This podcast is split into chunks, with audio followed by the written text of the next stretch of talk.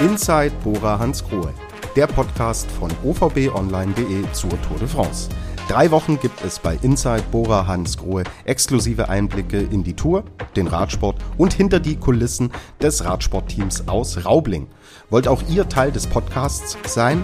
Schickt eure Fragen per Mail an tobias.ruf.ovbmedia.de oder tobias.ruf.ovb24.de. Und jetzt viel Spaß mit der neuen Folge. Der erste Massensprint bei der Tour de France 2023 ist absolviert. Jasper Philipsen gewinnt in Bayonne. Es gab viele Diskussionen. Es wurde turbulent am Ende. Bora Hans Grohe, Sprinter Jordi Moyes wird Siebter. Wir sprechen jetzt über all das, was heute passiert ist. Und das tun wir wie jeden Tag mit dem Teammanager von Bora Hans Grohe. Damit Hallo nach Frankreich an Ralf Denk. Hi Ralf. Hallo und schöne Grüße zurück nach Rosenheim. Ja, Ralf, äh, schauen wir uns erstmal den Verlauf der Etappe an. Zwei Ausreißer, wir haben aber relativ bald gesehen, hm, okay, die äh, Nelson Pauls darf seine, seine Punkte holen fürs Bergtrikot. Äh, man darf sich hier auch äh, zeigen, aber heute war die Etappe der Sprinter. Äh, bevor wir äh, auf den Zielsprint kommen, war es denn für das Team, zumindest für einen Teil, heute so eine Art Erholungsphase? ich würde mal sagen, nicht nur für uns, sondern für das ganze Peloton. Und äh, man hat es heute am Start oder kurz nach dem Start eigentlich gesehen. Es hat sehr wenig Bock gehabt anzugreifen. Es war sehr defensiv im Feld. Schlussendlich äh, hat der Nelson Paulus äh, im Trikot des besten Bergfahrers angegriffen. Ein Fahrer folgte und das Feld war damit zufrieden. Also keiner wollte halt irgendwie die Initiative ergreifen. Man hat gemerkt, die ersten zwei Tage waren wirklich intensiv und jeder hat so eine kleine schöpferische Pause sich äh, selbst gewünscht. Gut, okay. Aber circa 30, 25 Kilometer vor dem Ziel war es dann vorbei mit der äh, Pause. Kommen wir zum Sprint. Jordi Moyes wird siebter. Ihr wart schon präsent, man hat ganz genau gesehen, ihr habt es tatsächlich auch versucht. Äh, wie bewertest du denn die Konstellation aus eurer Sicht? Weil andere Teams waren doch deutlich präsenter. Äh, wir waren auch präsent, äh, präsent, aber zum falschen Moment. Und äh, das muss man analysieren. Also wir waren total unhappy. Ich habe mit äh, Rolf Aldag, unserem Sportchef hier, äh, kurz geredet äh, nach dem Zieleinlauf und äh, der sieht es genauso wie ich. Und äh, wir waren viel zu früh präsent. Mhm. Man muss wissen, von den letzten 20 Kilometern war fast alles im Gegenwind. Und Gegenwind ist äh, für ein Feld das leichteste. Das heißt, die erste Reihe, okay, die müssen treten gegen den Wind, aber alles, was hinter der ersten Reihe ist, die, das ist fast nur Rollen. Da kann man sich fast die Fingernägel hinten noch schneiden. So, lang, so leicht geht das beim Gegenwind. Und äh, da haben wir viel zu früh Präsenz gezeigt, haben viel, wir viel zu früh begonnen zu arbeiten und deswegen waren wir dann, wann es dann richtig ins Finale ging, auf die letzten fünf Kilometer, eben nicht mehr sichtbar, weil wir unsere Körner zu früh verschossen haben und äh, das ist heute schon ja, eine Kritik an unserer Mannschaft, wo wir dann eben aufarbeiten müssen und äh, hoffentlich morgen besser machen müssen. Ist das die fehlende Abstimmung, über die wir auch schon gesprochen haben? Das ist aber nicht die fehlende Abstimmung Danny van Poppel, Jordi Moyes, sondern das war eine generell äh, fehlende Abstimmung. Und äh, wir haben gesagt, wir müssen heute riskieren. Wir müssen heute spät kommen. Natürlich weiß man im Vorfeld, man hat ein sogenanntes Recon Car, also ein Mann fahrt von uns vorweg mit einem Windmesser. Wir haben genau gewusst, die letzten 20 Kilometer ist Gegenwind. Und äh, die Ansage war, spät zu kommen mit geballter Mannschaft. Und die geballte Mannschaft war aber vorher schon verraucht. Das heißt, Danny van Poppel und Jordi Moyes haben versucht, noch die Kohlen äh, aus dem Feuer äh, zu holen. Sie haben das also gar nicht so schlecht gemacht. Ein siebter Platz bei dem Spitzenfeld, äh, ähm, ja, äh, es geht auch schlechter. Aber äh, wir haben eigentlich ganz was anderes vorgehabt und das hat die Mannschaft heute nicht umgesetzt. Okay, gut. Heißt, da gibt es auch klare Ansagen dann jetzt heute, oder? Ja, wenn wir weiterkommen, kommen will, da muss man drüber sprechen. Ja? Und äh, das Debriefing ist oft wichtiger wie das Briefing vorm Rennen. Und äh, deswegen äh, findet das heute Abend statt. Und man muss da klare Worte dann eben finden. Äh, man muss eben die Balance auch finden, weil man kann sich ja nicht zerkeilen. Man muss ja morgen wieder als Mannschaft auftreten äh, und äh, nach neuen Zielen äh, greifen. Mhm, gut, okay. Schauen wir uns das Finish an sich mal an. Jesper Philipsen macht einen leichten Schlenker nach rechts. Wout van Aert muss daraufhin seinen Sprint abbrechen. Die Jury hat ge äh, getagt, hat beraten. Es sah kurz, war auch das Thema Disqualifikation im Raum. Bist du einverstanden mit der Juryentscheidung, die gesagt hat, das war noch im Bereich des Reglements und Jasper Philipsen ist der Etappensieger? Also für mich geht das in Ordnung. Ähm, das ganze Finale war so hektisch. Und hätte man jetzt Jasper Philipsen äh, zurückversetzt, dann hätte man viele andere Fahrer auch zurückversetzt, äh, äh, zurückversetzen müssen, weil ähm, am letzten Kilometer ging nicht alles, äh, sage ich einmal, ganz nach Reglement. Und äh, ja, es ist einfach so. Es ging um sehr, sehr viel heute, um die erste Sprintetappe bei der Tour de France 2023 und äh, es wurde mit Haken und Ösen gefahren, aber im Endeffekt glaube ich, äh, äh, Jasper Philipsen dann schlussendlich verdient gewonnen. Mhm. Wenn Philipsen disqualifiziert worden wäre, wäre höchstwahrscheinlich ein deutscher Etappensieger geworden. Phil Bauhaus vom Team Bahrain Victorious ist heute Zweiter ge geworden und du kannst uns was über ihn sagen, weil er ist auch ein Jahr für dich gefahren. Was ist Phil Bauhaus für ein Typ? Eigentlich ein guter. Äh, und ähm, er war bei uns äh, dann schlussendlich ähm, ja schon happy. Und wir, er hat auch für uns äh, Rennen gewonnen. Mm, schlussendlich hat er dann die Mannschaft verlassen, hat in die World Tour gewechselt. Wir waren zu dieser Zeit äh, nur in der zweiten Liga und wir haben nach wie vor noch äh, losen Kontakt. Und äh, hätte mich für ihn gefreut, aber äh, was wäre, wenn? Er ist Zweiter geworden. Traust einen Etappensieg zu? Ja, also heute, ich habe mir vorher das Ergebnis noch mal angeschaut, auch die Namen, äh, wer da so alles vorne drin ist. Äh, da kann ab der heutige 13. oder 15. morgen gewinnen. Also das ist so eng und äh, es geht viel um die Position und äh, es sind die Weltkla äh, weltbesten Sprinter hier. Äh, also alles ist möglich. Auch der Sieg von Phil oder auch äh, der, der Sieg von unserem Sprinter Jordi Moyes. Mhm. Wer sind denn die stärksten Sprinter oder ist es, du sagst es selber, das fällt einfach so groß, dass man, weil wir erinnern uns alle zurück an Ausgaben der Tour de France, da konnte man klar ein, zwei, drei Namen benennen. Ist es dieses Jahr überhaupt möglich? Äh, es ist die ganze Saison schon nicht möglich. Es, das ist richtig, was du sagst. Wir haben früher, da kann man 10, 20 Jahre zurückblicken, immer die Sprint-Ikonen gehabt. War es mal Mario Cipollini, war es äh, Petaki oder war Erik Zabel, McEwen ja, oder Zeiten. Erik Zabel. Ja. Aber wenn man sich den Saisonverlauf anschaut, es hat keiner dominiert. Es hat jeder eine Handvoll Rennen, der Top-Sprinter ungefähr gewonnen, aber keiner hat zehn oder mehr Siege eingefahren. Und deswegen äh, ist das aktuell im Profi-Peloton in der World Tour eben so weit offen. Und deswegen kann der 13. von heute auch morgen gewinnen.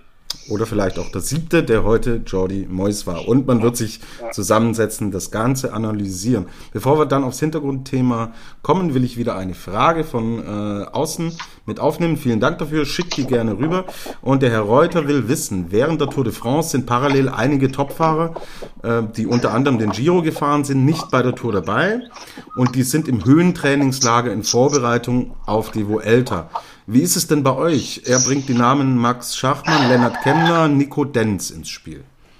Ähm, es ist in der Tat so, dass der moderne Radsport es äh, nicht mehr zulässt, dass Rennfahrer den gesamten World Tour Kalender bestreiten. Und äh, in der World Tour sind sämtliche Klassiker, sind die ganzen Eintage, äh, einwöchigen Rundfahrten wie die Tour de Suisse, Kriterien die Dauphiné, Katalonien, Rundfahrt, Baskenland, Rundfahrt. Und äh, das schafft man nicht mehr. Natürlich wer ein Giro fährt, fahren die wenigsten die Tour. Bei uns, äh, wir haben zwei Doppelstarter hier mit Patrick Konrad und äh, Bob Dschungels. Aber in der Regel sagt man nochmal Giro, ein Stück weit Pause im Sommer und dann vorbereiten auf die Herbstsaison mit äh, Vuelta oder den italienischen Klassikern um die Lombardei-Rundfahrt. Bei uns ist es so, ja, wir bereiten auch die zweite Saisonhälfte jetzt dann vor. Wir gehen äh, ins Ötztal. Ähm, wir sind da in äh, Obergurgi äh, auf äh, über 2000 Meter und werden dann äh, mit äh, dem Vuelta-Team äh, da die zweite Saisonhälfte und eben die Spanien-Rundfahrt, die Vuelta vorbereiten. Okay, gut. Aber das äh, Vuelta-Team wird natürlich noch nicht stehen. Wir schauen gegen Ende der Tour de France dann natürlich aber auch auf die nächste Saisonhälfte hinaus. So, wir sind beim Hintergrundthema.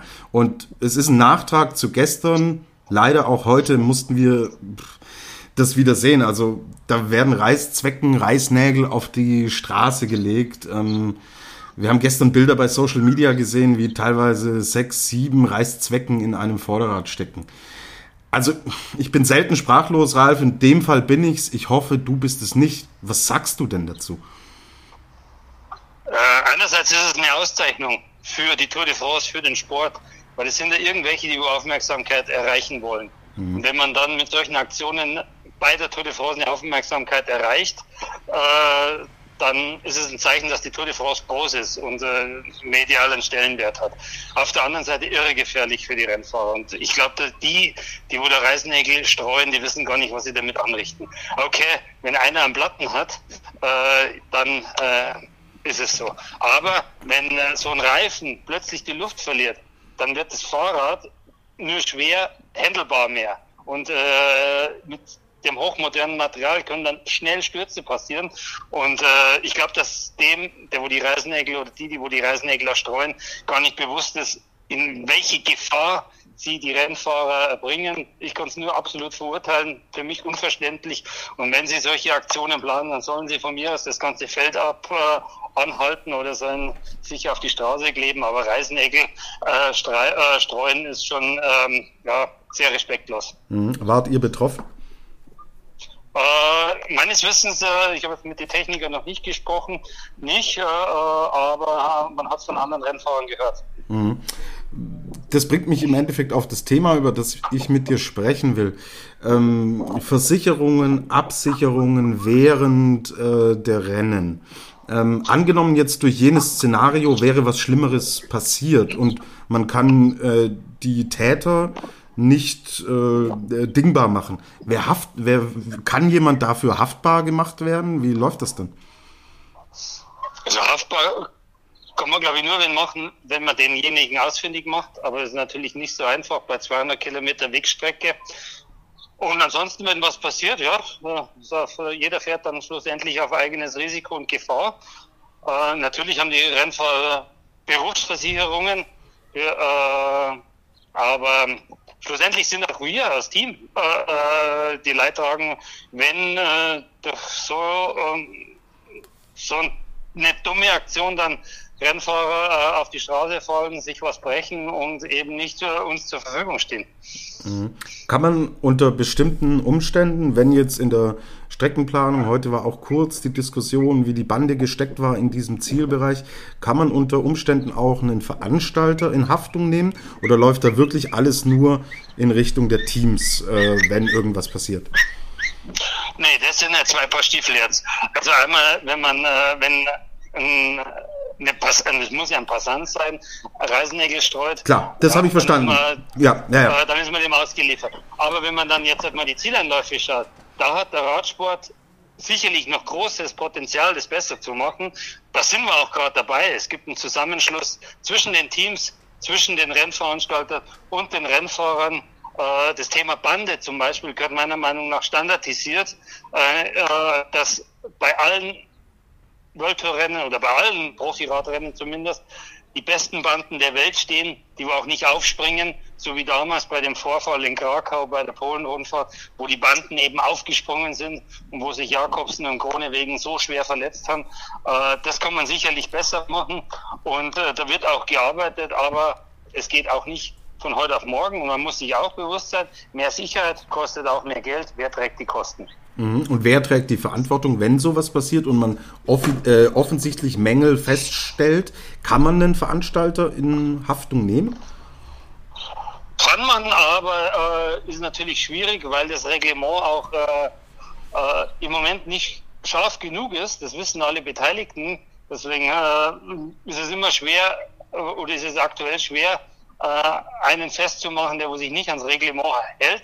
Das Reglement muss schärfer werden äh, und äh, wie gesagt, die Standards müssen erhöht werden, aber äh, äh, Geld äh, ist knapp und deswegen äh, muss man auch diskutieren, wer finanziert das. Und da sind wir aber gerade im Austausch, Teams, Rennfahrer und eben Veranstalter. Und ich glaube, dass wir da auf einem guten Weg sind. Okay, das klingt schon mal sehr gut. Vielen Dank für diese Einblicke wieder hinter die Kulissen.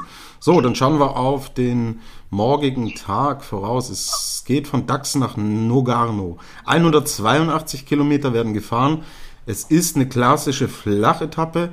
Nur eine Bergwertung der vierten Kategorie ist mit dabei. Haben wir also wieder einen Tag, der wie gemacht ist für die Sprinter?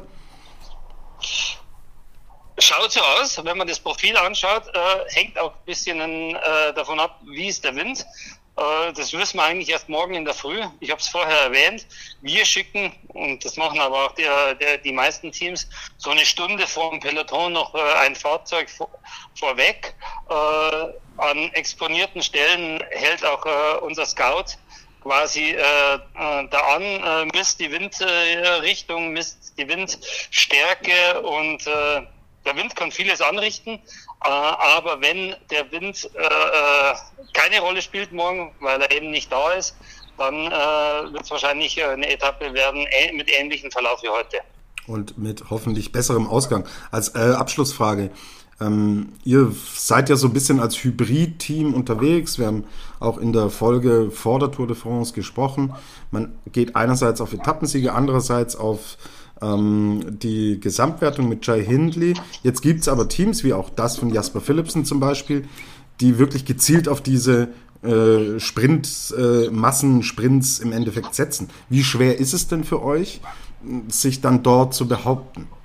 Äh, klar haben die Teams, die jetzt nur auf Sprinter setzen, äh, eine bessere Manpower äh, in der Sprintvorbereitung.